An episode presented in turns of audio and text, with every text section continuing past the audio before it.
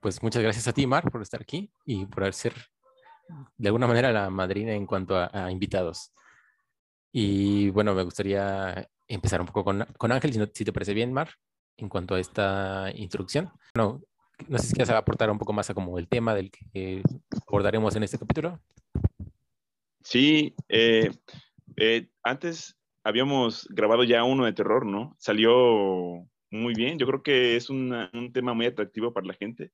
Eh, lo vemos con el hecho de que en las taquillas mundiales, una de, las, de los géneros que más recauda eh, es el cine de terror y pues es una fecha ideal, ¿no? Para, igual un poquito tarde, pero todo el mes es, eh, lo consideramos de esa manera aquí, aquí en México al menos. Entonces, es, es interesante. Yo creo que vamos a tratar de dar como un panorama general acerca de, del cine de terror, ¿no? Y qué es lo que nos atrae como espectadores hacia él, porque varía, así como cada uno tiene un gusto en, el cine de terror, cada uno tiene un, gusto en particular. Yo creo que tal vez eh, lo vamos a, a, dibujar un poquito o tratar de elaborar el discurso dando ¿no? lo que cada uno de nosotros tres eh, identifica o, prefiere como cine de terror, ¿no? Y, qué es lo que a cada uno le,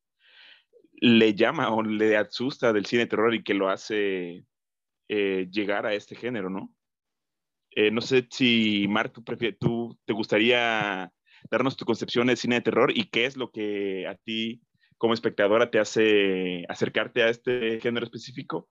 Tal vez también estaría muy chido que nos dijeras como qué es lo que no te agrada a ti en, el, en, el, en este género, o sea, como un subgénero específico, y que nos dijeras, ¿no? O sea, lo último que has visto, lo último que hayas visto así bueno, que has dicho, wow, esto en realidad vale la pena verlo. Ah, y, y, también el lado opuesto, ¿no? Que hayas visto algo que sea como, no, es, o sea, esto puede que intentes asustarte, pero no, no, no sé si me entiendas. No sé si te gustaría empezar dándonos tu perspectiva de esta hipótesis que tenemos. Ok, no, para empezar yo creo que el género como tal del terror para mí está un poco mm, desdibujado, no sé si me explico. Creo que no hay, bueno, ya sabemos que a lo mejor el tema con los géneros es un poco complicado, de si las cosas caben exactamente o no, pero pienso que el terror en sí, em, como por definición, eh, llegarían a ver como muchas películas que entren dentro de él sin estar tan intencionadas sobre el tema. No sé si me explico. En fin, para mí y para muchos el terror o el cine de terror viene por la, sensación, el hecho de que nos evoque pues miedo, eh, hasta cierto punto ansiedad, hablando por ejemplo del thriller, ¿no? el thriller psicológico, como todos esos pequeños como subgéneros dentro del el terror. Y creo que justamente eso es lo que busco en las películas. Si bien no estar asustada, es más bien que me provoquen cierta em, sensación que no sea como tal incomodidad, pero sí, este, sí que me libere de cierta forma como ciertas toxinas, no sé si me, no sé si me explico. En fin, este, pero algo que también busco en, el terror es que no sea tan explícito y que siempre exista como cierta sugerencia o, algo más o menos oculto que me lleve a, si no viene a reflexionar, pero sí me lleve como a otros lados. Porque justamente para mí el terror en cualquier, em, no sé, en cualquier medio, el que elijan, para mí lleva como cierta carga del el imaginario colectivo, ¿no? Que creo que a lo mejor también eso hablaron en el episodio eh, anterior sobre el terror. Honestamente no lo escuché, así que perdón si estoy siendo muy repetitiva. Pero sí, para mí tiene que mostrarme algo, algo, pero al mismo tiempo tiene que llevar mi mente hacia otro lado, que es como el terror hacia el que conozco. Igual estoy siendo como un poco revuelto, pero creo que para mí eso es importante, ¿no? o sea, creo que el, el, lugar que más nos puede provocar miedo es nuestra propia mente, porque creo yo que ahí es donde radica. En fin, a ver, sobre el terror. Otra cosa que busco y que creo que ya igual debería ser una conversación como para más adelante del podcast, pero me estoy adelantando un poco, es que no se sienta lejano. A lo mejor ustedes, em, igual que yo, han tenido esa sensación de ver como este esquema repetitivo de películas americanas o de terror. o sea, no es por juzgar a nadie, pero pues sí, o sea, como que ya de cierta forma no, es solo predecible, sino también se siente como súper lejano a nuestra realidad, incluso se ajá, como no te involucra como espectador. Em, y por eso yo creo que en general eh, me interesa un poco el, terror o la concepción del terror que se tiene como en Latinoamérica, que obviamente tiene como implicaciones como políticas y culturales que ya todos sabemos, pero sí, y ya, y muy contradictorio a lo que acabo de decir, en, creo que la última película, bueno, no la última película que he visto de terror, porque he visto otras, pero sí la que más eh, me llenó en cierto sentido es una de que seguramente todo el mundo ha oído hablar, que es este, El legado del diablo. Diría su nombre en inglés, pero me apena mi pronunciación. Este, sí, es una de las películas que más eh, me, mantuvo cautiva. Creo que a lo mejor no a todo el mundo, porque conversando con otras personas descubrí que hubo personas que pues sí se durmieron con ella o dejaron de prestarle atención tanto que se perdieron en la trama, pero para mí sí fue como una película de la que podría hablar mucho porque retuvo mi atención y me mantuvo a la expectativa sin tener que lidiar con esta carga de predisposición hacia lo que iba a ocurrir, ¿no? Como yo no lo veía como tan predecible, pero al mismo tiempo, cuando ya sabías más o menos a dónde iba a acabar, aún disfrutaba ver la película simplemente por el hecho también de la estética, de la atmósfera y un poco sobre, em, pues nada, curiosidad, creo que es más que nada eso, eh, la intriga de saber qué va a pasar con los personajes y, el, y también creo que se debe por cómo los desarrollaron. Este, bueno, ya estoy hablando mucho, entonces si quieren eh, tomar la palabra alguna de ustedes. No, no, pero dinos, este, la otra, la que te dije, de una así que hayas visto que digas, no, esto hasta te arrepientas, ¿no? Ya sé si has ido al cine o no, así de haberla visto, que digas, no, pues perdí mi tiempo viéndola. Ah, no sé, porque fíjate que hasta eso no sienta que pierda tanto el tiempo viendo películas de terror. Es, está súper raro porque, por ejemplo, puedo ver de que películas que no son exactamente terror, pero tipo como La Purga y todas estas películas que son como más palomeras. Y aún así como que sí me generan cierto interés como muy nato el verlas. Pero creo que una que no me gustó, que incluso no vi la segunda parte, fue el remake de It. Y creo que es justo esto, ¿no? Porque igual es una historia que ya todo el mundo conoce, pero no fue eso. Este, fue como más, no sé, como el desarrollo de la propia película, considerando que es un remake y todo este rollo. Siento que me fue como poco, no sé, como poco grato hasta cierto punto. A lo mejor también era solo para llevarle la contraria al resto de personas que la están como sobrevalorando mucho, que lo dudo. Pero sí, honestamente, cuando la vi, así como en el cine y todo, em, yo creo que era más como la expectativa, ¿no? Lo que, pues, de cierta forma dije como, ah, bueno, ya pagué para ver esto, ya no puedo hacer nada más, porque no me arrepentí de verla, pero sí me arrepentí un poco de haber como pagado el precio de la taquilla, porque pues soy, soy estudiante, o sea, pude haber visto otras cosas, pero, pero sí, fue justo esa, esa película. Y creo que también influye un poco lo que estábamos diciendo sobre la estética, como que estaba muy bien lograda y de cierto punto se puede notar como el trabajo detrás, lo cual se agradece en arte y también en efectos especiales, que también creo que deberíamos hablar de eso más adelante. Sin embargo, no era tan como provocadora como en como el, yo lo tenía visto antes, ¿no? Nunca leí la novela, pero sí leí como, eh, no, perdón, este, nunca leí la novela, pero sí vi como fragmentos de las versiones anteriores, nunca la vi completa, sino como que, también por la edad, como que me la ponían por pedacitos. Y sí, como que mm, no, no me, a mí no me llenó, pero seguramente habrá quien sí. ¿Sabes qué no me agradó de, de, esta nueva? El diseño de Pennywise, no sé, siento que, o sea, es que lo pongo como, pongo a, a el actor de la pasada y para mí era como demasiado eh, tétrico, ¿no? O sea, imponía mucho su, su risa, su voz, y siento que Stellan Skarsgård no, no logró, o sea, no es malo, ¿no? Para nada, definitivamente. Yo creo que hasta leí por ahí, por algún, en algún texto, que hasta problemas tuvo para desprenderse del, del papel, ¿no? Pero no sé, eso un poco a mí me desilusionó de cierta manera. Yo, yo, tengo, perdón, una teoría como de, o sea, hablando esto de como de las formas del terror, en que, y esto de diseño de producción y todo esto, que el terror, o sea, se genera más con menos, ¿no? O sea, entre más le pongas, da menos terror. Y siento que esto le pasó con el Elite, de la última, del remake más reciente, no, de, de la adaptación más reciente, que quisieron hacerlo como muy terrorífico, ponerlo detalles y más detalles.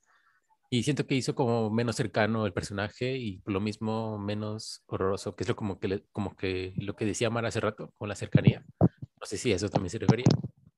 Pero bueno, yo, yo lo entiendo así como de, pues, entre más cercano está tu realidad, pues mucho más el miedo que lo puedes tener o lo que te puede provocar como espectador.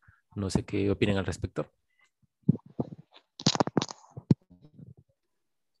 Pues sí, creo que estaba muy limpio. O sea, como toda la producción de la película fue muy limpia para mí, yo siento. Eh, pero también creo que algo a lo que voy es que también apostamos mucho por eh, las tecnologías que tenemos a la mano.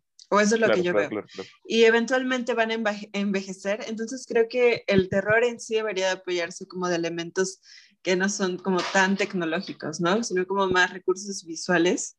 Analógico, Por ¿no? ejemplo, s- sé que es, eh, a lo mejor no es el ejemplo correcto, pero, eh, y tampoco es que me caiga muy bien Luis Buñuel, pero si piensan en el, en el perro andaluz, eh, Sí. todo el mundo le viene como esta escena que es gráfica y todo, y que obviamente la ves ahorita y sabes que no es real y que no se ve verídico, pero es verosímil, ¿no? Sí, sí, sí. Y justo te genera una sensación que, a la madre, o sea, pues a mí todavía como que me, me regresa la idea. Sí, sí, sí. O incluso también como en la fórmula secreta, que pues Luis sabe de qué escena estoy hablando, pero hay una escena que es como, no hay recursos como eh, de efectos especiales, es lo que es tal cual es, pero es tan sangriento y tan, como no sé, incluso no hay ni siquiera tanta sangre, pero es tan visceral que mm, yo la aguanté, pero sí sentía que me estaba muriendo. A lo mejor igual es que soy muy sensible, pero, pero sí, como que justo estas em, películas que se realizaron hace un montón de tiempo, eh, no necesitaban tanto para, para provocar esta clase de sensaciones que a lo mejor yo creo que ahí le faltaron. Pero pues sí es personal. Son afortunados, ¿no? Los cineastas que trabajan en este momento con el género, porque como dicen, eh, tienen todos los recursos para generar eh, un discurso un poco más cercano a la realidad, ¿no? Al menos en cuanto a, a los monstruos o efectos que tratan de darles eh, y cómo les costaba trabajo a los, a los realizadores de hace décadas. Pienso en, por ejemplo, lo- el- la versión de, de Evil Dead de San Raimi, las primeras que, o sea, yo la primera vez que la vi recuerdo que en realidad eh, me dio mucho miedo, me perturbó, yo incluso quise dejar de verla y no, la primera vez no la terminé de ver completa, pero ya después siendo más grande regresas y te das cuenta de, del trabajo, ¿no? Se distingue un poquito eh, el maquillaje, se distinguen ahí algunas eh, cuestiones como de las amputaciones. Trataron de ser lo más realista posible y lo más viscerales posibles. Y yo creo que es algo de lo que palidece mucho el cine actual, ¿no? Porque se dan todo para generar efectos que sean apabullantes, pero cómo es que nos sigue perturbando un cine, como dice, como dice Mar, el de Buñuel, ¿no? De hace ya casi 100 años y, y aún sabiendo y siendo conscientes de que se ve completamente falso, nos sigue causando esa, esa emoción. Y, y yo creo que es extraño, pero eh, tal vez sea porque el tiempo es muy corto y estamos muy cercanos a ello, pero es algo que no generan eh, ese tipo de cine. Por ejemplo, acabo de ver la última de del director que hizo Rápido y Furioso, no recuerdo ahorita su nombre, pero la de Malignant. O sea, y los efectos son sí muy impresionantes, pero no, no terminan de funcionar, yo siento. Entonces, no sé a qué se deba, no sé cuál sea la razón de, de que, o sea, a pesar de que tienen la tecnología, tal vez deja mucho del argumento de lado, ¿no? O sea, no sé, o no sé qué opinan ustedes. Sí, o sea, yo, yo coincido eso con que, o sea, como que lo más real, digamos, como lo más cercano a lo que tú, tú puedes, que escuchas en, en, tu ciudad, que escuchas de voz de otras personas. O sea, ¿qué, ¿qué pasa? ¿Qué puede pasar? Siento que es como que el que te causa más terror, o sea, que lo sientes más cercano. Y todo esto de, o sea, con toda la, la violencia que vivimos, que nos rodea y, y, y, verlo de manera gráfica en la pantalla, de repente, pues sí llegas a conectar con ese tipo de emociones y de, de cosas en la pantalla que ves. Y siento que el otro, o sea, no sé también ustedes qué opinen, pero por ejemplo siento que va más como a la ficción, o sea, a veces que el terror se esmera mucho más en cuanto a, su, a lo artístico, que queda más como pues en lo, fic, en lo ficcional y quizá, no sé, no sé si a ustedes les pasa, pero como ya en lo ficcional ya no logras conectar tanto. Uh, por ejemplo, lo que Mark mencionaba, que es la de Legado del Diablo, que lo hablamos en el capítulo de la triada del terror, que era con Eggers, Ari Aster y Jordan Peele. Creo que una de sus grandes virtudes y, que, y de ellos tres en general es que toman muchas cosas de lo real y no, o sea, si bien hay, hay efectos, no abusan de ellos, o sea, los ocupan cuando son necesarios y en lo demás, pues buscan generar el horror y el terror con una, un referente pues más cercano a lo, a lo real. No, no sé, con, Heredit con Hereditary lo que me pasó fue que no me gustó mucho el final, justo por eso, porque ya lo llevó a un terreno más ficcional. O sea, me, toda la película me había llevado como en un, en un será y no será entre lo, entre teorías ahí que uno tiene, ¿no? Por si no lo han visto, no diré qué, pero justo ver el, final es, pues para mí rompió como con, con, ese juego que traía durante toda la película y te termina diciendo, no, pues sí es esto y queda en lo ficcional. Entonces no me gustó tanto, pero no sé ustedes qué opinan con este tipo de cuentos, que digamos que en, la tradición es, es lo, es como de las primeras, de la base del terror, de la base del horror, de lo ficcional, ¿no? De los cuentos de brujas, de hadas, de cosas fantásticas. Pero a mí en el cine últimamente no siento que funcione tanto, no sé qué opinen. ¿O sea, te refieres como um, al recurso, como de ficción? O, ah, sí, sí, o sea, como ajá, cuando hablas, o sea, cuando es como más ficcional la película, pues para mí, digamos, creo que ya entra en otro terreno, ¿no? O sea, o, o sea siento que son como varias mm. formas de, de, obtener como sensaciones. O sea, siento que está la, la, sensación de terror porque lo sientes cercano y la sensación de terror porque lo construye bien en la película. Y creo que en las cosas ficticias es difícil que conectes, pero sí te llega a dar un poco de terror, o no sé, ¿qué opinen? Pero te da un poco de terror más por cómo construyó la película o lo bien que está hecha. Pero últimamente siento que lo ficcional no termina de estar bien construido y tiene como, como clichés. Pero no sé ustedes qué opinan en cuanto a que estas películas son como más ficcionales, que son como que abusan, que abusan de los, de los efectos o que que abordan figuras fantásticas, mmm, siento que no entra, o bueno, a mí no me causa tanto terror. Por ejemplo, la de la bruja, siento que, lo, que, es, que es como un buen ejemplo, quizá, porque es como, a mí no me causó miedo como tal al final ni nada de lo que pasa. O sea, me da miedo todo lo que pasa al principio porque piensas que es que es por la naturaleza de un personaje, o que no sabes qué está pasando pero cuando te dicen que es esto o es el otro, o sea, que es algo fantástico, pues para mí como que ya no te causa miedo y como que rompe esa, ese pacto como entre espectador y, y, la historia. No sé qué opinen, o sea, me refiero a ese, ese tipo de cosas. No sé si ya me entendieron un poco mejor. Yo creo que muchos de los, de los miedos que nos aquejan están fijados en, en cuestiones eh, realistas, ¿no? O sea, nos tenemos más miedo a que eh, nos sucedan cuestiones que, o sea, o que veamos cuestiones que sí nos podrían llegar a sucedernos.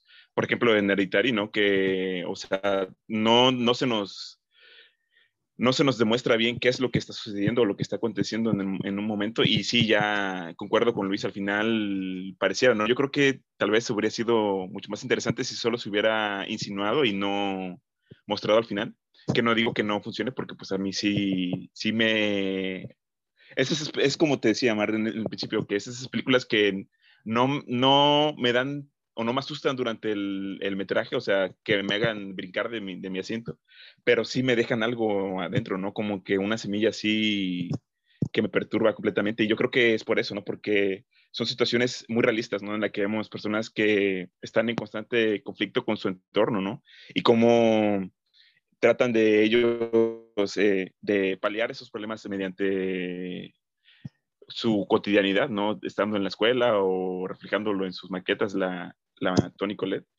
Entonces, es este, un poquito eso, ¿no? Yo creo que igual, por eso creo que es más eficiente el, tipo de cine que, que, presenta menos cosas, pero, pero se, se cuela más como en la mente del espectador, ¿no? El, el terror no es como en sustancia lo que vamos a ver en, al cine, o a lo mejor sí, pero, pero me refiero a que siempre trae algo detrás, ¿no? siempre hay algo que lo sostiene. Y, y, por ejemplo, hablando un poquito de nuevo de, pues, Heredity, eh, creo que para mí el efecto de la fantasía o de la ficción o todo ese rollo eh, del final sí lo sostiene por todo, em, todo lo que nos mostraron antes, ¿no? Como la trama detrás y todo lo que nos llevó al desenlace. Yo siento que sí es lo que me lleva a creerlo, ¿no? O a hacerlo como verosímil. Porque en cierto sentido, eh, me revolví, pero miren, ah, voy a hacer una pequeña comparación entre dos películas del mismo este, director. En El legado del diablo nos muestran mucho detrás de los personajes y nos hablan de un miedo que es como muy cliché en cierto sentido, que también es como la idea de quedarte solo, ¿no? Porque aunque no está tan implícitamente como lo es, explícitamente, perdón, como lo está en Midsommar, creo que sí hay como esta idea del luto y del duelo pero por su parte en el legado del diablo hay como todo un espacio donde nos da y como nos muestran el, precisamente el duelo, de forma en que los personajes ya están constituidos.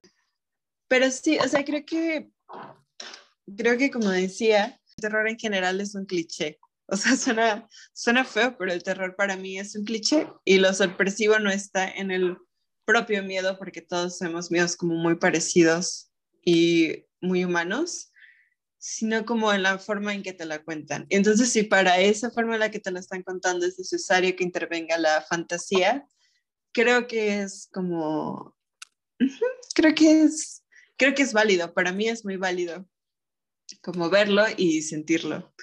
Y a lo mejor ya me estoy yendo por otro lado, pero pienso mucho en el trato que hacemos nosotros como espectadores de creer o en cierta medida lo que estamos viendo, ¿no? Em, en teatro se, dice, se habla mucho como de la convicción y todo este rollo de juego, intercambio entre el espectador y el actor. Y, este, y en el cine es un poco más sobre la verosimilitud, ¿no? Creo que en general, como para mí no me molesta la fantasía dentro del de terror. Y creo que incluso hay una como hermandad entre ellas, ¿no?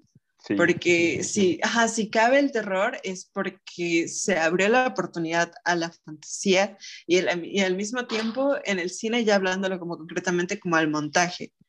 Como la idea del montaje es también algo que, que lo sostiene. Entonces para mí, pues más o menos ahí se conecta la idea. Espero ser lo suficientemente clara pues yo creo que nacieron un poquito de la mano, ¿no? Cuando, cuando se tocaron en los primeros albores del cine, porque pues todo lo que representaba el cine de terror en ese momento era fantástico, ¿no? Estas eh, vampiros, historias de vampiros, eh, ya un poquito más adelante con los monstruos, este, eh, el monstruo de la laguna, Frankenstein, o sea, parten más como de este punto, ¿no? Que también mencionaba Luis sobre que es un poquito más cercano a los cuentos de hadas. Entonces yo creo que sí, o sea, no, yo creo que si llevamos esa cuestión de la verosimilitud en el cine, yo creo que eso no solo se ve en el, en el, en el cine terror, ¿no? Ya va más allá de, de ese género, es más como una cuestión de la postura de cada persona ante el, ante el, lo que está viendo, ¿no? entre lo que está presenciando. Y al menos yo lo que puedo decir desde mi punto de vista es que si amas este arte, es, eh, obviamente vas a dejar que te seduzca, ¿no? Y que te, y que te cuente lo que quiera contarte él y, y tú vas a entrar de lleno. Yo al menos así trato de entrar al cine, ¿no?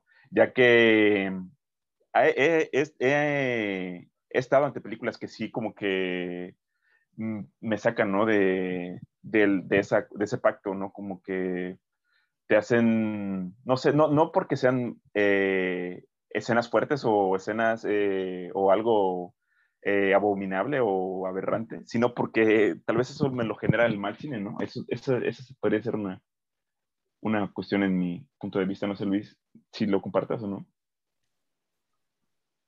Sí, bueno, iba, iba a aportar igual hace rato con lo de Hereditary, que creo que, o sea, creo que sí es, o es verosímil, ¿no? Lo que nos referíamos, creo, un poco, bueno, quisiera ser más explícito para que se entienda, es que me había gustado como esta, que era como un terror más psicológico, en cuanto a pensar que quizá el, el personaje tenía problemas mentales y que por allí iba el asunto del, del título, ¿no? De una herencia como entre familia. Pero después ver que es algo fantástico, bueno, la herencia en realidad es como más algo ficticio y o sea, de algo más ficcional, entonces de repente como que entra ya más en ese terreno, que no me desagrada tampoco, pero que de repente ya lo sientes como más lejano. y otro caso que es el mismo director, que es el de Midsommar, que es otro como muy, pues que fue muy famosa la, la, película, pero por ejemplo para mí es mucho más horrorosa la película de la primera parte, así luego luego entrando, ver cómo, sí.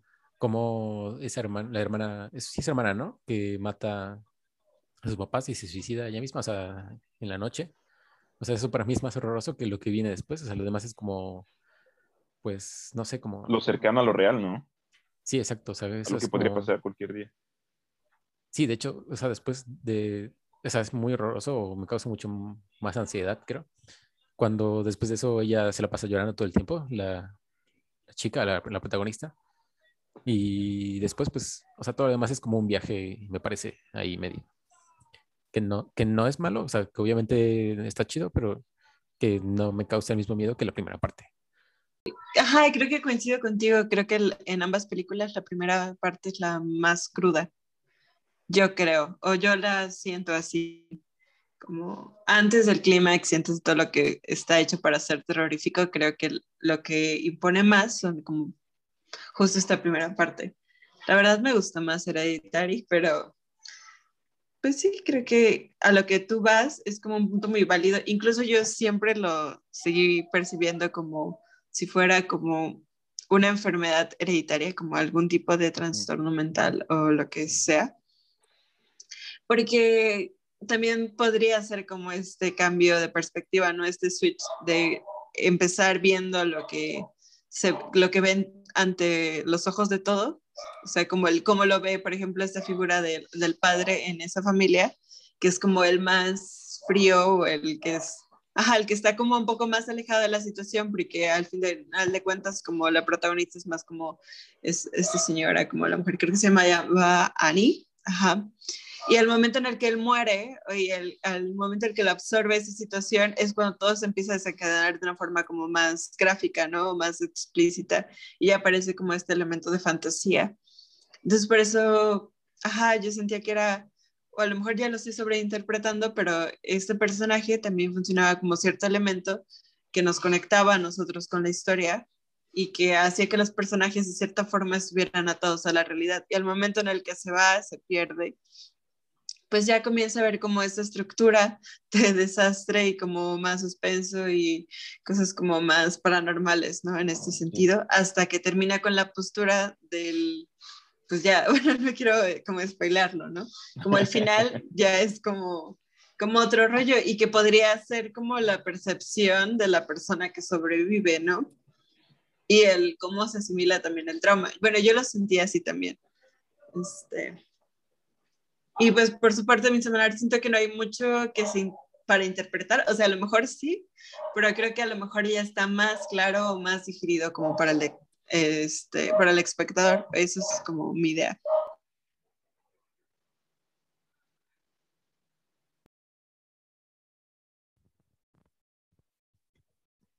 Sí, pues creo que, creo que los tres coincidimos en cuanto al, asunto de Midsommar y Hereditary. Creo que también me quedo mucho más con Hereditary. Me gusta más el asunto, que cómo abordan el, el tema y, y, tienes razón un poco en lo de que quizá cómo lleva el, el, trauma, cómo lleva lo que, todo lo que pasó el sobreviviente. También puede ir por ahí el asunto. No había pensado en esa otra opción y creo que también, pues de alguna manera, pues rescata todavía ese asunto de lo, de lo real, de meterse, de que es el personaje el que vive en una fantasía, quizá. O sea, no sé, es una, un spoiler ya creo que Pero bueno, creo que, creo que el, cine de terror, también con lo de cliché me refería un poco a, este terror fantástico que, que quizá por ser fantástico entra como en el cliché de la forma, en las formas de querer asustar a la gente, ¿no? Con los sobresaltos y esas cosas. Pero a pesar de ello sigue siendo como muy, pues muy recurrido en la audiencia, ¿no? Mucha gente va a ver ese tipo de películas y por otro lado, las películas que son como más psicológicas, eso, gustan, pero como que les cuesta un poco más. No sé qué percepción tienen al respecto ustedes en esto, Ángel. Sí, estoy de acuerdo. Eh, los tres, al menos ahorita, creo que estamos en la misma línea sobre los gustos en el cine, ¿no? Porque, pues, por las que hemos mencionado, yo creo que consideramos que son, tienen un valor por una cuestión tal vez eh, más estética o no lo sé, pero sí, eso, eso, eso es lo que yo me preguntaba porque, o sea, suele, este, este, tipo de cine suele ser al menos el que a mí me atrae dentro del, del género, pero, ¿sabes? He intentado compartirlo o he hablado con otras personas que no ven tanto cine y cuando hablamos de este tipo de películas, como que los repele un poco, ¿sabes? Como que les parece aburridas, no, termina, no terminan de enganchar, como que no entienden a veces del todo. Hay, o sea, yo no lo juzgo, ¿no? Pero yo estoy de acuerdo más con esta idea de, de, que el cine te haga pensar e imaginarte lo que estás, este, mucho de lo que estás viendo, ¿no? Y hay personas que, y no es malo, no, no lo juzgo ni nada, pero hay personas que quieren, o sea, ver a detalle cada una de las cosas que, o tener todo, todo Em, tener eh, el conocimiento de, las, de la, la razón por la que las cosas acontecen, ¿no? En la historia. Entonces, no sé, o sea, yo creo que mm, un poco la culpa de, de ese tipo de cine, bueno, del, la culpa del, del cine de terror que ha hecho que, que como que el estándar de calidad baja un poco es que buscan ser un cine muy sensacionalista, ¿no? Por ejemplo, te comentaba, o sea, me voy a salir de lo del terror, pero te comentaba hace poco cuán eh, estábamos hablando sobre cuán eficaz resultó la serie de del juego del calamar, que es este un producto coreano y es algo extraño, ¿no? Que todo el mundo consuma, o sea, está en boga, ¿no? Pero no ese género de o no ese tipo de cine. Y yo creo que eh, su, la razón de la, la, por la cual eh, está tan ya sumergido en nuestra cultura en este momento, es por la violencia. Y yo creo que eso es lo que atrae mucho, ¿no? lo gráfico y lo violento de las escenas. Y eh, estamos hablando, al menos de las películas que hemos estado hablando hasta el momento, no tienen tanto esa carga, ¿no? O si la tienen, es muy soterrada, ¿no? Por ejemplo, en Hereditary, o sea, vemos esta violencia que se contuvo durante todo el trayecto hasta el final. Y en Midsommar son realmente contadas las escenas de violencia y de y sangre. Entonces, no sé, yo creo que, o sea, esa es mi, una de las razones por las cuales yo creo que no es tan efectivo este tipo de cine, aunque yo considero que sea mejor. Eh, pero ustedes, no sé, ¿qué opinan? Díganme. Pues yo creo que también es como parte generacional, ¿no? O bueno, yo, yo lo veo así porque pues como dices, em, siento que perdemos sensibilidad por todas las imágenes explícitas de violencia que nos encontramos en este momento en cualquier lugar y a todas horas, ¿no? Todo el tiempo estamos rodeados de imágenes y sería no tener que volver a decir eso, pero creo que es algo que afecta en muchos aspectos em, en general, ¿no? En cómo consumimos y en la inmediatez en que las en que esperamos las cosas. Por ejemplo, yo siento que es mucho más difícil retener la atención del espectador ahora que hace 20 años. Yo lo siento así, ¿no? Justo por estos formatos en los que estamos como ahora habituados a ver las cosas y cada vez cambian todo el tiempo, ¿no? Y lo que siento mucho como en el juego del calamar es que tuvieron la oportunidad perfecta de introducir eh, una nueva mecánica conforme se cambiaba el juego, ¿no? Porque la idea es concisa como un grupo de personas que tienen que hacer como ciertos juegos para ganar dinero. Ok, o sea, eso suena como a un programa de televisión de hace cientos de años que todo el mundo lleva viendo, ¿no? Atienda el precio. Ándale, atienda el precio. O sea, todo, o sea, como que ya está como muy usado, pero lo que viene aquí a interferir es además como de esta analogía al capitalismo, que pues sí la entiendo y todo, pero el hecho de que se cambie la mecánica todo el tiempo, porque aparte de la drama, el drama que hay como entre los personajes y todo, la trama, este, también está, está, perdón, está también esta idea como de lo que se tiene que hacer para sobrevivir. No siempre es lo mismo y siempre hay sorpresa y está como ese suspenso y el miedo, la tensión más que nada, es la tensión porque incluso como la violencia explícita que hay, que para mí sí fue un poco, no sé, como si estuvo un poquito de más, pero creo que eso es lo que la hizo como tan atractiva. Pero como que los momentos en los que más retenía la atención era justo el, el, la desesperación de no querer morir y ganar el dinero. Entonces sí, creo que que en ese aspecto entiendo como a lo que vas. Muchas personas a lo mejor no retienen este, las películas o la información de lo que está pasando porque ya estamos acostumbrados como a otros formatos y que todo el tiempo eh, se desvivan por este, porque, pues porque les prestan atención, ¿no? Como que los medios se desviven por eso, yo siento. Eso ya es como más mi punto de vista. Y por ejemplo, en películas donde hay momentos de silencio que para mí son como muy importantes o donde como que se afloja un poquito lo que está pasando y no son algo tras algo tras algo, este, igual y eso como que tiene cierta desventaja, ¿no? Pero para mí es como una parte como crucial, este, como lo que lo hace como más creíble, lo que me hace disfrutarla más como no estar a la espera todo el tiempo de que algo ocurra, para mí es algo como necesario en el terror, para mí. Seguramente habrá gente que diga que no es cierto y que estoy mal, pero para mí así es. Y ahora que lo mencionas, también hay como otro ejemplo como súper burdo y es como esta película que es, no considero que sea mi gusto culposo, pero sí como que entiendo que muchas personas creen que es horrible y entiendo sus razones, pero creo que es del 2016, se llama El Niño. No sé si la han oído hablar o si la han visto. Sí, sí, sí, sí he oído de ella. No la he visto, pero sí he oído de ella. Sí, igual lo mismo, no la he podido ver, pero sí escuché de ella. Pues me, a mí me causó como más intriga que Anabel, por ejemplo. Y eso que Anabel la vi como en el lugar donde, o sea, no en el lugar en el que ocurrió, pero sí como en un lugar cercano donde ocurrió y había como mucha tensión sobre pues ya saben, como si estuvieran contando como leyendas y así. Pero para mí el niño fue como mucho más este, relevante o me, me llamó más la atención, me mantuvo más como atenta. Y luego hicieron como una segunda parte que se llama como El Niño 2 o algo así.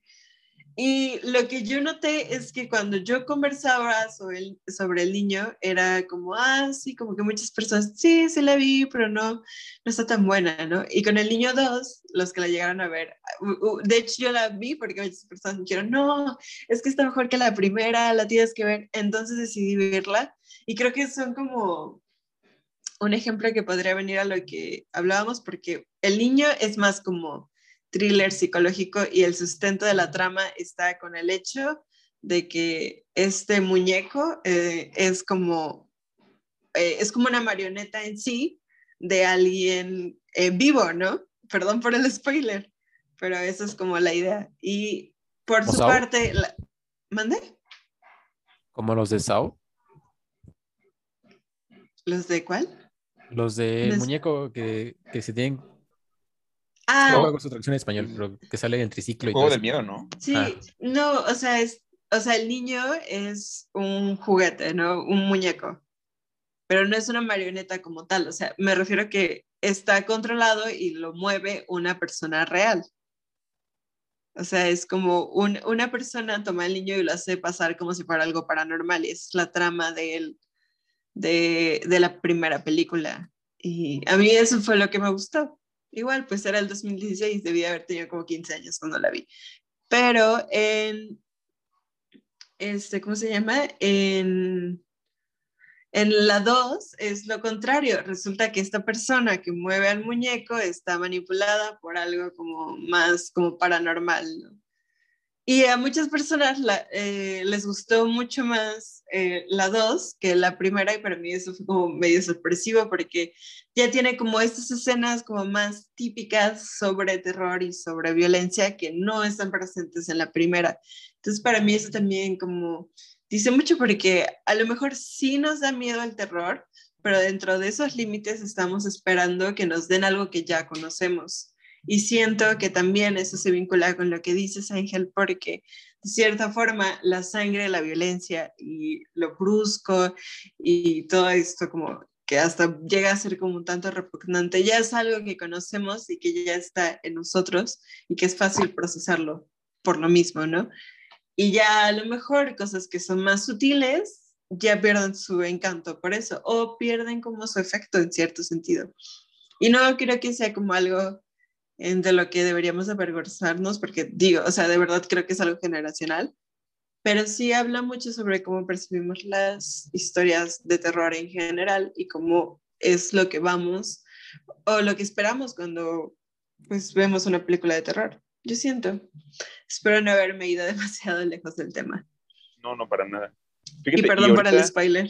Ah, no pasa nada. Aquí spoileramos a diestra y siniestra. no, no es cierto. Pero, ¿sabes? me, me saca de onda, o sea, ahorita que el, vino a mi mente, ahorita que lo mencionó Luis, este, el juego de miedo, de eso, y cómo es que hay, hay géneros que yo no comparto, o sea, esa pasión como que, que otras personas comparten, ¿no? El torture porn, porn a mí como que me repele un poco, ¿no? Yo, yo no, o sea, entiendo, ¿no? Y, y, yo creo que va el hilo de lo policíaco o tal vez del, del neo-noir, que a veces tienen un poquito esa, esa tinta, un. Eh, pero no lo comparto, ¿sabes? O sea, no, no son las únicas películas que son de este tipo, pero como que sí generó un nicho, ¿no? De, de amantes de, de este tipo de cine así súper oscuro y gore y violento. O sea, no, no, no, no es algo que me impacte y que, y que me haga dejar de, de verlo, pero como que no sé, o sea, siento que es como la salida fácil, ¿sabes?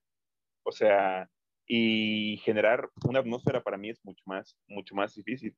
Pero, o, sea, es que, o sea, no, o sea, sí, la, yo creo que solo llegué a ver la primera de, de eso y se me hizo algo interesante como, como experimento porque pues vemos pocas este, secuencias, ¿no? Unas escenas en las que estamos siempre en el mismo, o sea, como experimento, yo creo que funcionó y fue muy, muy interesante, pero ya después como que la brutalidad así exponenciada cada vez más, cada vez más, al punto de que ya terminada la saga, después de ocho películas, ¿eh? casi ni una película llega, o saga de película llega a, tal número, se volviera a, reiniciar, ¿no? Eso fue algo que me, que me intrigó mucho, ¿no? Porque obedece igual, como dices, a las generaciones en las que estamos y cómo estamos habituados a una violencia exacerbada, pero a millón por ciento.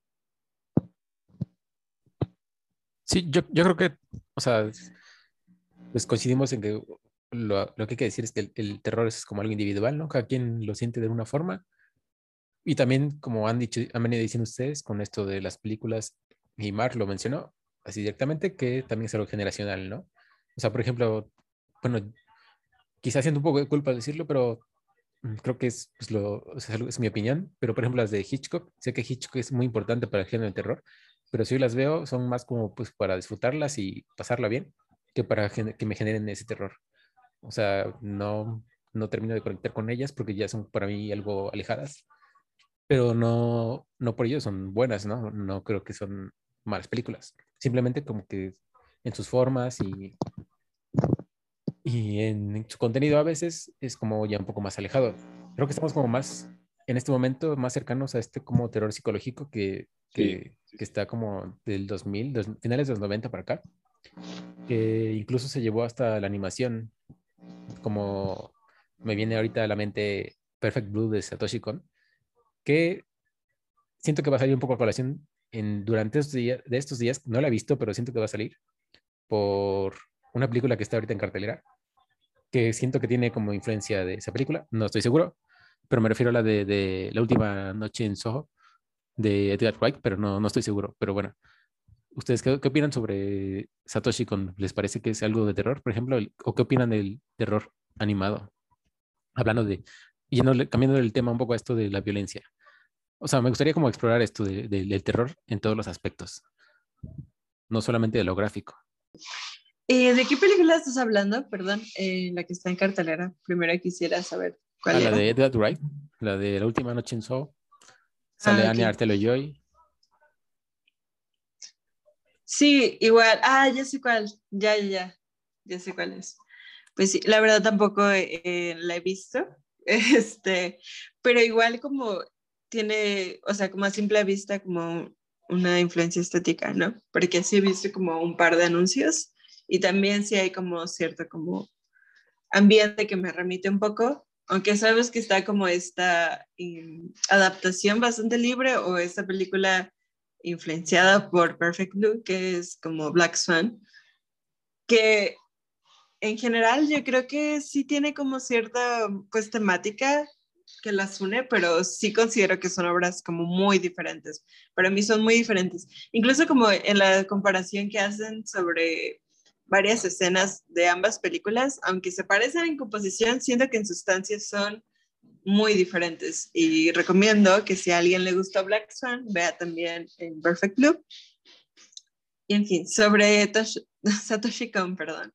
Creo que es todo, o sea, como todo un tema, porque ya estamos hablando de animación y en general sus películas, que creo que solo son tres, este, o cuatro, bueno, en fin, son muy buenas. O sea, yo creo que algo que también los distingue es como el, la, la animación, porque creo que sí hay como una distinción en cómo narramos en cuando es animación o cuando pues son este, normales con personas.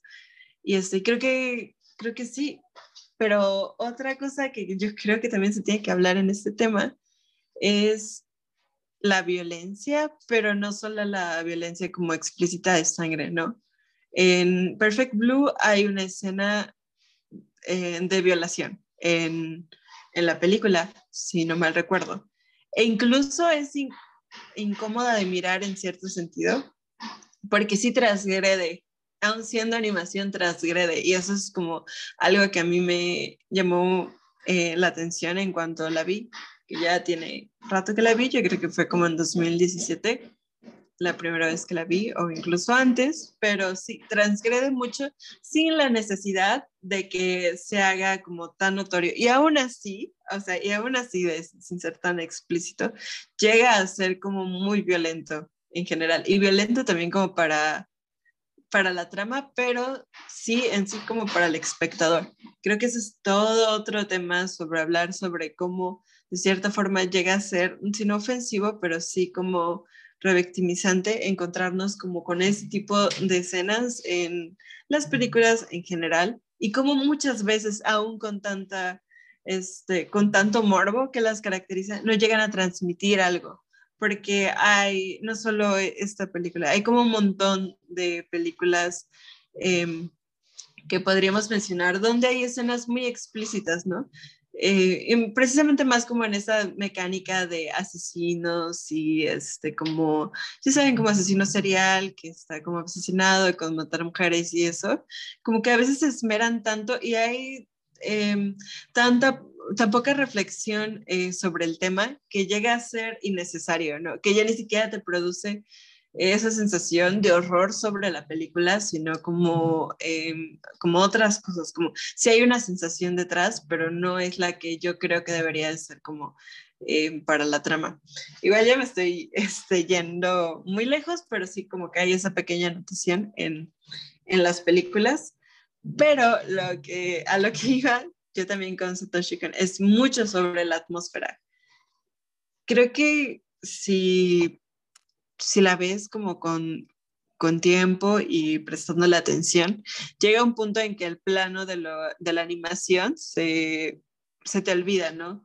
Ya no estás pensando tanto, que creo que sucede con muchas este, animaciones que son muy buenas en general y no tienen que ser como de horror, pero ya no estás asimilando de cierta forma que lo que estás viendo es un dibujo, algo, no sé, ¿no? Como gráfico, Em, ya saben, quizá debería tener la palabra em, correcta para referirme a esto, pero no la tengo. Ah, pero se te olvida que está creado como con conciencia, este, cuadro por cuadro, ¿no? Como que se te escapa de la mente, se te olvida. Y eso es algo que me gusta mucho em, de Satoshi Kon, que sí logra como este pacto tan fuerte que sientes que es algo pues ya sorpresivo y de cierta forma tan orgánico y, sigue tratándose de animación, que para mí sí es como importante hacer em, o hablar de ello porque no inventes, o sea, es mucho más trabajo em, que filmar algo, ¿no? Como con actuación y se expresa un montón de cosas. Ya, perdón, me estoy, me estoy yendo muy alejada, así que les dejaré la palabra a usted.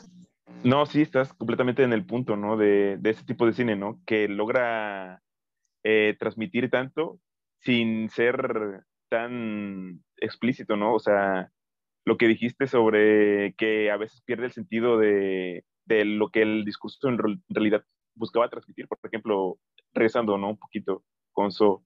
O sea, llega un punto en el que ya en realidad solo vas por el morbo de ver la violencia sin el hecho de que te interese en realidad qué es lo que va a pasar o qué es lo que va. Entonces, es mucho más difícil eh, generar una atmósfera, ¿no? Y en cuanto a Satoshi Kon, creo que, eh, bueno, más en general sobre el, cine de terror eh, de animación, creo que está muy enfocado también en la violencia, ¿no? Y el hecho de que Satoshi Kon no, no incida en ello es como muy de elogiar, ¿no? Porque va dentro de este tipo de cine que hemos estado mencionando, que se toma su tiempo para desarrollar como una trama en la que la atmósfera es una de las que da la pauta para que el espectador sienta lo que en realidad busca transmitir y no como el morbo y, y pues lo que todo este cine de violencia busca transmitir. Yo de, Satoshi Kon solo he visto Paprika, pero es un poco más en cuanto a, está un poco más enfocado a la fantasía pero sí, sí, es, es cumbre. En realidad, desde la animación, Perfect Blue es de lo que está en mi lista de, dependientes. Es que hay mucho ahí. ¿No, Luis? Sí. Oye, perdón, este, voy a añadir algo más. ¿Y sabes cuál es una de las cosas que me gusta también de Perfect Blue? Es que para el momento en el que, en el que se lanza, era como muy no sé, como que el contexto a lo mejor no estaba tan como globalizado, porque estamos hablando también de la figura del idol. Entonces, yo creo que em, como que esta, este papel de los idols como tal, como de K-pop y cosas como más asiáticas, ya apenas está tomando como más relevancia como en, en general, ¿no? En el público en general. Y en ese entonces era algo como más de cierta forma privado o más como de cierto nicho de personas, mejor dicho. Más local de allá, ¿no? Exacto, y aún así generaba impacto, porque claro, lo podíamos comparar con referencias de que, pues no sé, como eh, figuras de Hollywood o lo que sea, que son como más globalizadas, pero aún así, o sea, era como un concepto bastante nuevo y que no era necesariamente introductorio, ¿no? O sea, y sí te mete en la trama, aunque no estés tan informado como sobre ella. Y creo que también incluso si lo desligas de la idea del idol, también o sea, sirve para, para hablar de un montón de cosas. Se podría hablar incluso de la figura de los influencers o como un montón de como alter egos que tenemos usualmente nosotros como personas y como hay, no sé, siento que hay muchas formas en las que se puede abordar esta película y siempre se puede dar como otra lectura em, dependiendo de la actualidad y todo eso. Y también hablando sobre lo que decía sobre los temas, em, sobre cómo es generalidad, como hablaba Luis sobre cómo hay películas de Hitchcock que no son exactamente como, que ya llegan a ser incluso un poco más contemplativas y creo que entiendo como tu postura. A mí sí me dan miedo algunas, pero pero sí lo entiendo, como que es ya verlas desde otro punto, em, pues por el contexto en el que estamos. Y algo que también me llama la atención es cómo se están abordando los temas ahorita, ¿no? Por ejemplo, yo no he visto ninguna, pero sé que ya existen películas sobre pandemia, ¿no? Que seguramente, pues igual no dan tanto miedo, pero sé que hay como otros formatos, uno que supuestamente está como grabado en Zoom o que la mecánica es precisamente esa, otros que hablan sobre como la pandemia y se convierte como en algo de suspenso porque es conspirativo y bla, bla, bla. Y pienso que a lo mejor también el, el por qué de esas películas no funcionaron tanto como a lo mejor se esperaba es precisamente porque las, los temas que desbordaron en la pandemia no son exactamente los que estamos viviendo creo que habría sido como mucho más inteligente apostarle a otro tipo de thriller en otro tipo de contexto y sin necesariamente mencionar como, ah, es que es una pandemia y el encierro y tal. No sé si me entiendo, porque creo que hay muchas películas que están resurgiendo ahora y que a la gente le están llamando la atención, que son simplemente por eh, la experiencia colectiva que estamos pues viviendo todos, ¿no? han sido como una época de muchos cambios y muchas cosas que sí nos hicieran como clic en la mente, yo creo. Le diste mucho al clavo, ¿sabes? Porque específicamente yo creo que el cine eh, es un, un arte que suele alimentarse de la realidad, ¿no? ¿Cómo es que así lo que estoy haciendo, yo estoy seguro de que, o sea, ya había películas de sobre pandemias y contagios antes de que pasara lo del COVID. Pero ahorita se, y no solo en la música, en el arte también, en que digan, no solo en cine, sino en la música también, en el arte en general. Y es extraño, ¿no? O sea, ¿cómo es que se alimenta de la realidad eh, el cine de terror? O sea, no recuerdo cómo se llama la que, pero sí sé de la, de la, película que dices, sobre las personas que se conectan así de forma virtual y, y alguien las va asesinando ahí por su cámara. No sé si es Zoom o sea otra aplicación, Skype, no sé pero sí, ¿no? O sea, y, o sea, un poquito de años atrás, recuerdo, ¿no? Cuando estaba esta, en boga lo de que se iba a acabar el mundo y que no sé qué, por lo de los mayas y eso, y cómo, que, cómo es que también el cine, bueno, el género de desastres naturales o apocalipsis o, fue tan bien recibido, ¿no? En la taquilla fue fueron unos hits. La de 2012 me acuerdo que fue, o sea, eh, no sé, le llamó, o sea, como que las personas están eh, queriendo consumir lo que, a lo, que, a lo que se encuentran expectantes en su vida día a día, ¿no? Sí, pero igual siento que habla de la forma en la que lo consumimos, ¿no? Porque, pues ya siendo como un poquito más estrictos, pues los movimientos y las vanguardias llevan mucho del contexto histórico. Y algo que me remite mucho como al horror y como eh, el cómo eh, las personas estaban viviendo bien como es un reflejo, es el expresionismo alemán. Este, eh, no recuerdo muy bien el título de la pregunta, pero, de la película, em, el, el, gabinete del doctor Caligari, ah, no recuerdo exactamente, pero siento que, por ejemplo, esto tiene como súper vinculado con eh, la época del nazismo y con un montón de cosas, o sea, como trastornos más políticos y que no están explícitamente impuestos sobre la, la película, aunque siguen siendo reconocibles. Y yo creo que también em, el hecho de que haya trascendido ese film es precisamente eso. Entonces, a lo mejor este, apostar por cosas como tan explícitas de lo que está ocurriendo ahora es un poco predecible, pero también como que nos pierde como el interés siento que muchas personas eh, vieron esa película, la que mencionamos de lo que sea que haya sido la videollamada, y a lo mejor, aunque era un contexto como parecido al de ellos, ni siquiera alcanzaron a identificarse, porque para empezar era tan reciente que termina siendo cómico, yo creo, ¿no? Como de, ay, sí, claro, esto va a pasar ahorita, ¿no? Yo siento, a lo mejor también. Y ahí también se relaciona un poco con, con la comedia, aunque esa sea como más accidental. Pero sí. Ah, perdón. Iba a decir que igual el cine, pues, o sea, es como, digamos, un complemento, ¿no? No es como la realidad en sí. Entonces, mientras vivamos esta realidad, o sea, mientras la realidad sigue siendo esto, la pandemia, pues digamos que el cine queda como relegado, ¿no? Entonces, me refiero, me refiero a esta historia, ¿no? Que dices tú de, de este asunto de la pandemia que, que, se lleva a pantalla, pues, mientras la realidad no cambia aquí, pues, la verdad, el público siento que se queda mucho más pendiente de esta realidad que ya de por sí es horrorosa o terrorífica a veces y pues una película, pues es algo extra, ¿no? O sea, te quedas como que con la realidad, ¿no? Creo. Y bueno, creo que, hay, creo que hay una que me parece que es como que dio eh, sin querer en el clavo, quizá, que es la de The Lighthouse, que justo salió unos meses antes del encierro.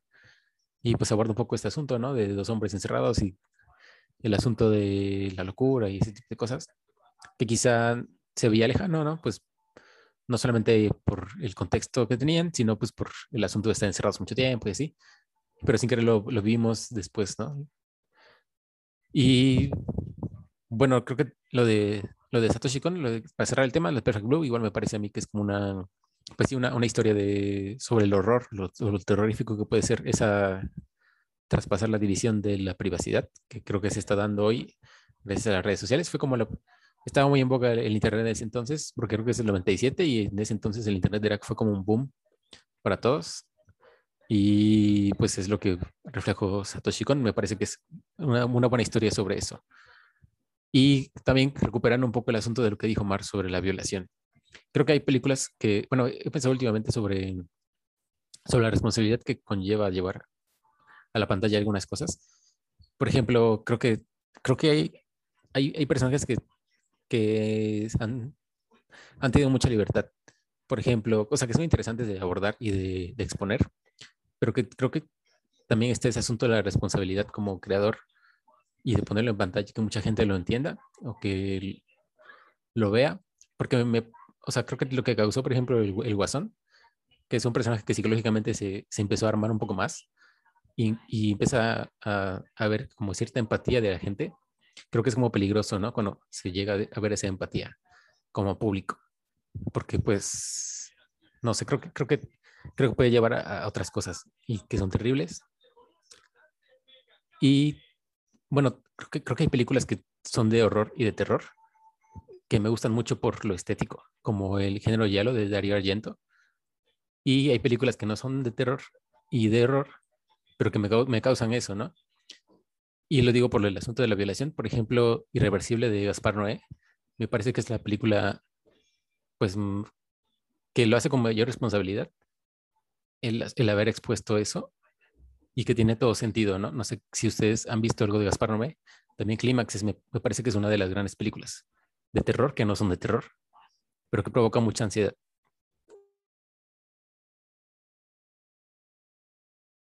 o sea, estoy de acuerdo ¿no? con lo que dijo Mar hace rato de que si insinúas, o sea, es igual de eficaz si insinúas eh, la problemática que si la muestras, ¿no? Y no sé si, yo, o sea, yo no, me pongo en un punto medio, ¿no? No sé si sea adecuado lo que hizo eh, Gaspar Noé, o sea, que lo elogio, elogio su, o sea, su tipo de, visión que tiene, porque es diferente, o sea, no, por, el, por la estructura de la narración más que nada. Pero en cuanto a la escena, yo creo que no sé cómo habría funcionado si solo hubiera sido insinuada y no expuesta así a cabalidad, ¿no? De principio a fin, eso fue lo que creo que hizo saltar, saltar las alertas, porque sí es demasiado visceral, es muy... Te, te, sobre, o sea, no hay manera de, cómo eh, ponerse, qué postura tomar ante ello, ¿no? Es algo que nos rebasa completamente al menos a mí esa fue la, lo que me sucedió cuando vi esa escena, fue algo demasiado muy, muy violento, la verdad. Y es que también el exceso de violencia es una forma de perder nuestra atención, yo siento, porque, hay, o sea, siento que hay que encontrar el punto en el que sumerges a una persona sobre, eh, sobre tu ficción, pero no tanto o no lo suficiente como para sacarlo de ahí, ¿no?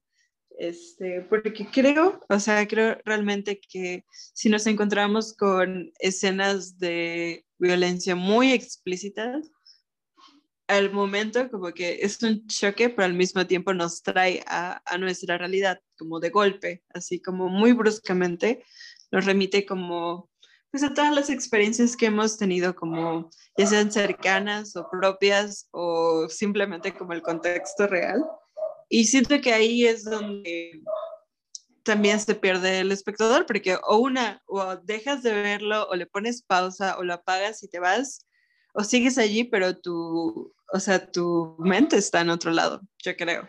O no está, o lo está asimilando en otra, en otra parte.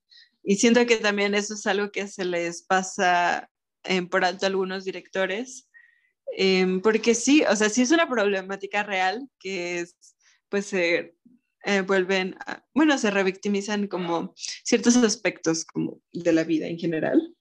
Pero también, o sea, si su intención es, eh, pues no sé, como generarnos algo, igual también lo están perdiendo desde ese punto. No sé si me explico. Creo que buscan como que incomodar a la audiencia de cierta manera. Él, eh, Gaspar no es un, un, director muy pertinaz en ese aspecto de incomodar a la gente, ¿no? Yo, por ejemplo, en las imágenes que me presentó de en Clímax, que se me hicieron así súper apabullantes, o sea, yo ni siquiera tenía, había momentos en los que yo, o sea, son, es algo que es tan, o sea, es real, pero es, o sea, la puesta en escena es tan o sea, este tipo de, de, secuencias en las que incluso la cámara gira en, en, ángulos en los que, o sea, no un humano normal no verías, es algo completamente que te incomoda, ¿no? Que te saca como de, te hace, te hace dar cuenta que no estás, que estás ante una ficción y es un poquito rompe con el pacto.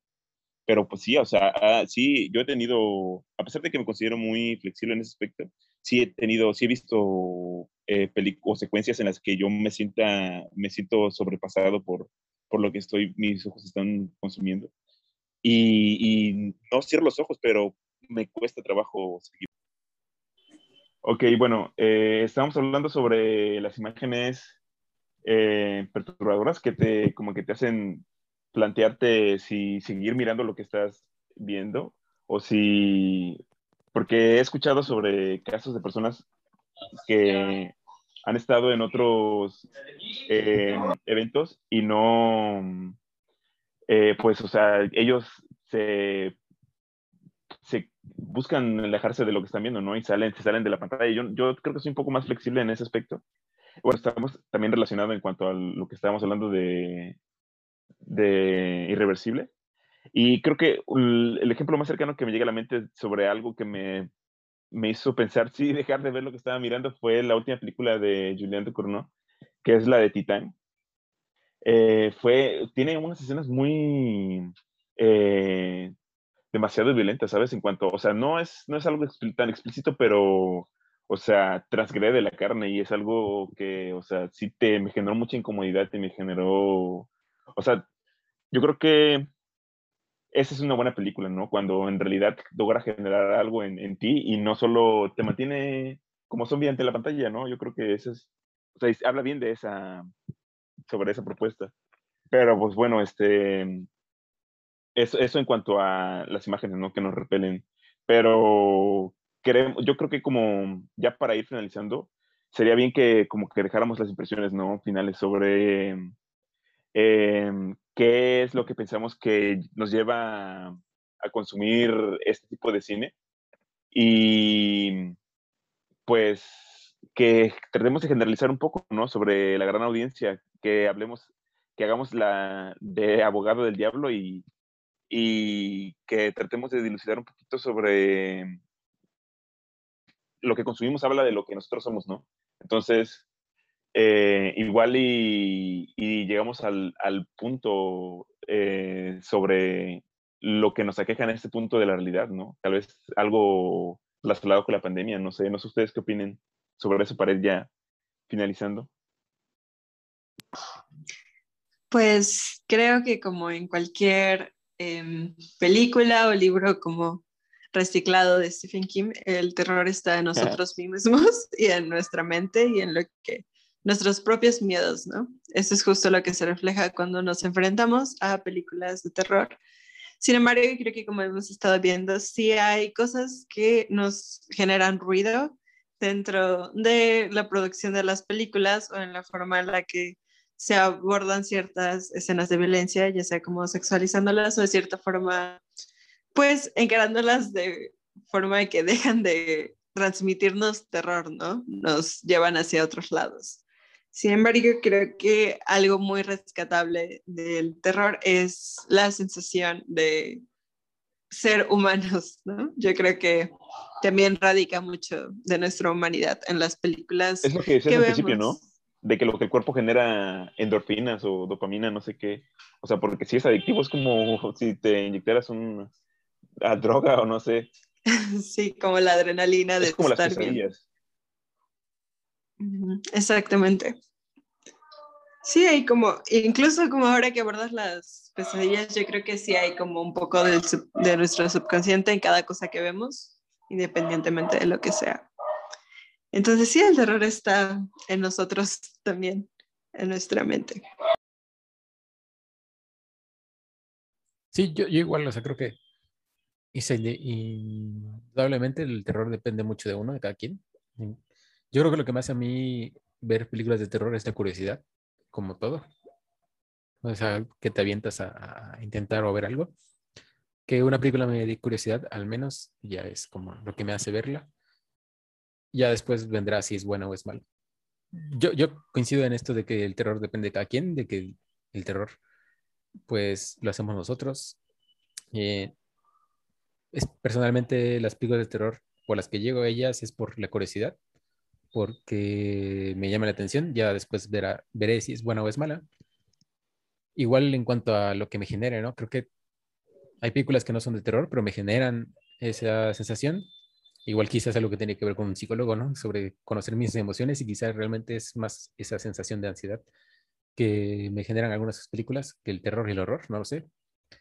Pero, pero sí, o sea, creo que hay películas, últimamente me han generado más terror y horror películas que no son de ese género. Y pues las que sí lo son las veo porque tienen, curiosamente, tienen una muy buena producción. Por ejemplo, me recuerda a Suspiria, me recuerda a las de Argento.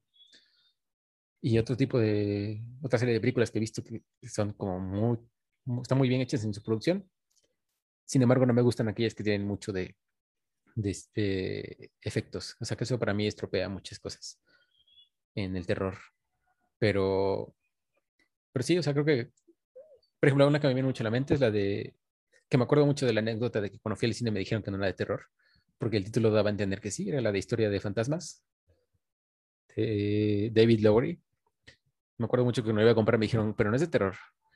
Y justo es un poco absurdo el personaje del fantasma, pero creo que lo que aborda es como bien apabullante y bien humano, y entonces es como hasta horroroso en, un poco, o de terror en cuanto a la existencia y sin embargo no es como una película de ficción o, de terror específico. Pero creo que esas son como las que me gustan, un poco lo, psicológico, un poco hasta lo existencial, aunque a veces ya no tanto, porque de repente sí hay unas que te mueven mucho más de lo que quisieras.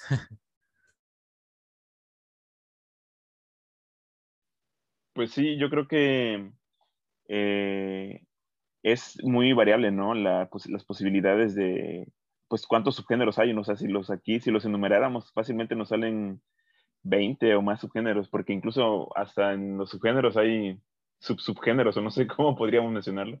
Pero sí, decidimos hacer este, o dirigir este episodio de esta manera porque eh, veíamos esa necesidad, ¿no? De incluso nosotros mismos al, preguntarnos qué, cómo abordar el terror, eh, nos surgió esa, esa duda, ¿no? De cómo es que todos perciben el terror de, cierta manera, ¿no? Y, de, formas diferentes. Y creo que fue, fue bonito cómo lo planteamos cada uno. Creo que cada uno de una perspectiva diferente y válida a la vez de lo que percibe del terror. Y cómo es que a veces el cine, incluso el cine mismo, ¿no? Sin tener la intención de ser un género en sí, tiene, contiene secuencias perturbadoras, ¿no? Imágenes perturbadoras. Eh, por ejemplo, ¿qué, ¿qué, terrorífico tiene eh, un perro andaluz.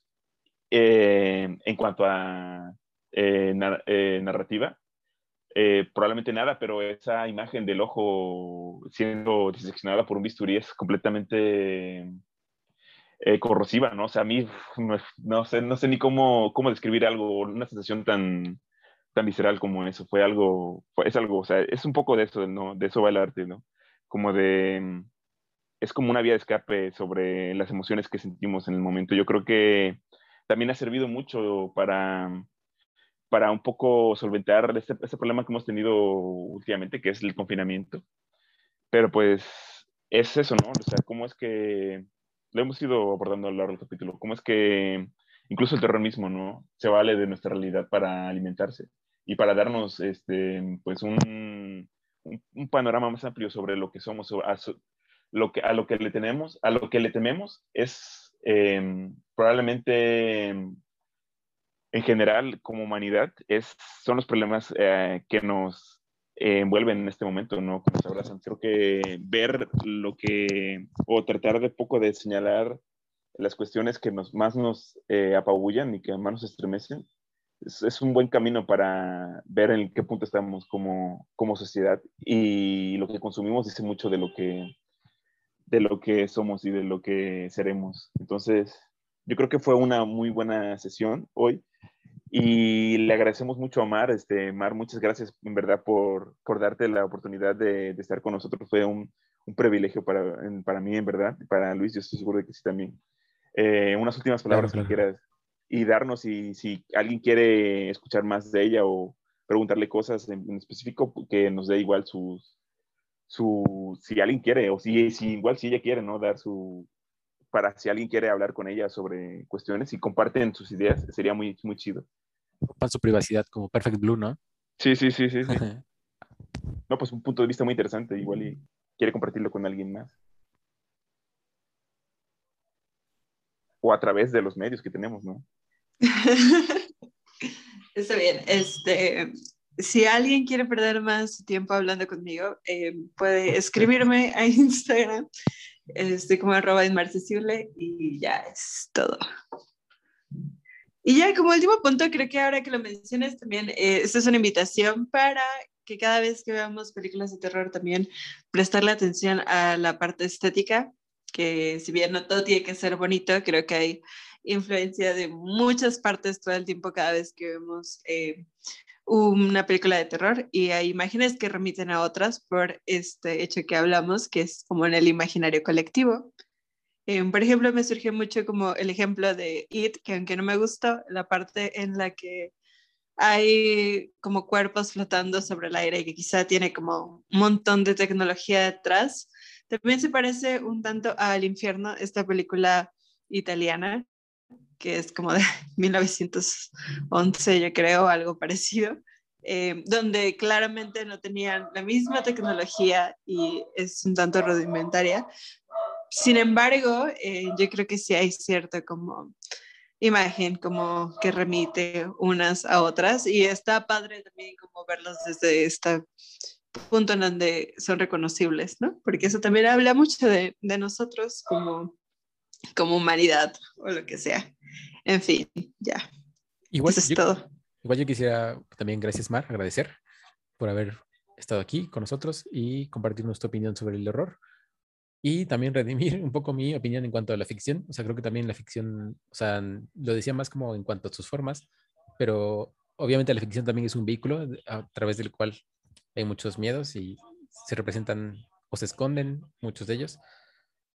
Y como ocurría en los 40, ¿no? Cuando había muchas películas sobre invasiones extraterrestres, alienígenas, era como este miedo de la Guerra Fría, de la invasión de, de los rusos, de los soviéticos, de los comunistas, todo esto de, de estar entre nosotros, de seguramente vienen a dominarnos, cosas así. O sea, este, todo lo ficticio también tiene su, su subtrama, su subtema, ¿no? Entonces, o sea, en ese, en ese sentido, para mí, también es, es, importante y es válido el asunto de la ficción y ojalá pues también se animen a, como a, a, preguntarse por qué lo ficticio y, y, qué hay detrás de todo eso, porque creo que también habla mucho de nosotros como sociedad, a pesar, a pesar de que está como enmarañado y en esta onda no tan real. Pero muchas gracias a ambos, de verdad. Fue un episodio y un ejercicio bastante interesante y, y creo que necesario. No solamente entre nosotros tres, entre todos los que nos lleguen a escuchar. Queremos oír también su postura, ¿no? De, de, las personas que nos escuchan, porque estamos seguros de que, así como están de acuerdo con nosotros en algunos puntos, difieren, ¿no? Y tienen también sus propias preferencias. Y ya como último punto, un último, último punto, eh, pues una, creo que una guía muy eficiente para encontrar buen cine de este tipo es eh, el Festival de Sitges de, que se lleva a cabo cada año. Yo creo que no que, no que vayan al festival, no, pero que sigan las listas, que vean las listas de películas. Yo creo que eh, dentro de ellas se encuentran las mejores propuestas en lo que, en lo que va del año, o sea, en, cada año. Entonces, eh, ahí por ahí ese es una buena, un buen parámetro para, para encontrar cine de este género de una gran calidad, en verdad. Y no solo hollywoodense, sino de todas las latitudes de nuestro planeta Tierra. Entonces, un placer eh, esperamos que les haya sido, que este capítulo haya sido de su agrado y... Ah, igual, sí, sí, sí, sí. creo que estaría chido, o no sé si Amar quiera decirnos, pues cerrar con una este, recomendación de terror? ¿Recomendación? Ajá, sí, Sí, algunas recomendaciones. Mar, ¿cuáles películas nos recomendarías? Mm, no lo sé, no estoy segura. Creo que el libro de piedra em, y todas las que mencionamos anteriormente en el podcast. El cine de terror mexicano también es un tema, ¿eh? Un tema que estaría Sí, interesante Sí, abordarlo, sí. como de ver qué onda con el cine de terror. Sucederá. Sucederá, adelante. otro día, porque ahora Sí, se hoy- tiene hoy- que cerrar el episodio. Pero vendrá. Bueno, esperamos, esperamos que nos sigan en las redes eh, y les agradecemos mucho, la verdad, que, lleg- que hayan llegado hasta este punto. Muchas gracias, nos vemos. Cuídense, muchas gracias, Mar. Muchas gracias a todos. Ay, gracias a ustedes. Se me fue a decirlo. No te preocupes por nada. Cuídense. Abrazos. Adiós.